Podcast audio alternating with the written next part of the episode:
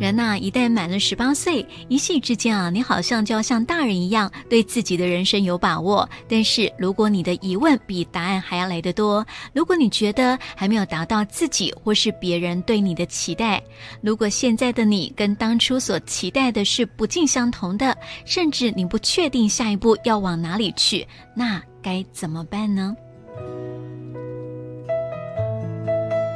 好嘞，先深呼吸一下，先透露一个真相，也就是没有人能够真正弄清楚他们的人生，这才是重点所在哟。我们都是一步一步的在学习如何依靠上帝跟我们周遭的人。事实上呢，耶稣也说不要为明天忧虑，因为明天自有明天的忧虑，这是真的，你同意吗？当我们开始思考经济的问题、我们的未来、我们的职场生涯跟人际关系的时候，这下都令我们喘不过气来。但是，当我们停下脚步，一天一天的去面对，我们就可以挣脱肩上的重担，开始注视上帝。而人生的真相是。它是非常短暂的，听起来有点让人沮丧诶。事实上呢，诗篇九十章十二节告诉我们要学习数算自己的日子，好叫我们能够得着智慧的心。觉得很奇怪吗？其实并不然哦。当我们领悟到明天并不保证一定会来的时候，我们就会将每一天视为是上帝所赏赐的礼物。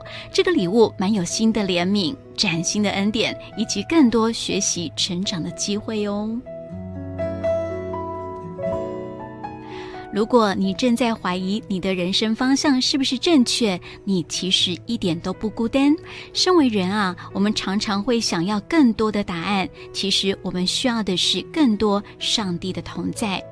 这是很合理的问题啊！甚至在耶稣的时代的人呢，也会问重大的问题。有人曾经问耶稣：“什么是最重要的诫命？”哦，耶稣的回答非常简单，却也非常难以办到。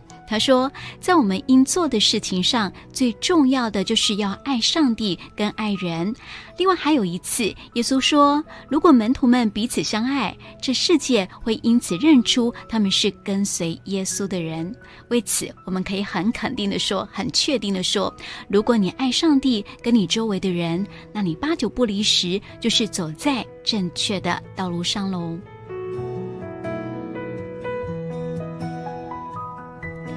让我们一起来祷告，亲爱的阿巴天父啊，谢谢你，因你至高无上，我可以把对未来的一切忧虑全然交托给你。感谢你的恩典怜悯，感谢你的爱，帮助我来依靠你，不靠自己的努力，教导我数算我的日子，好让我善用地上短暂的生命，活出精彩的人生。帮助我每一天更爱你，也更爱周围的人。祷告是奉耶稣基督的名求。阿门。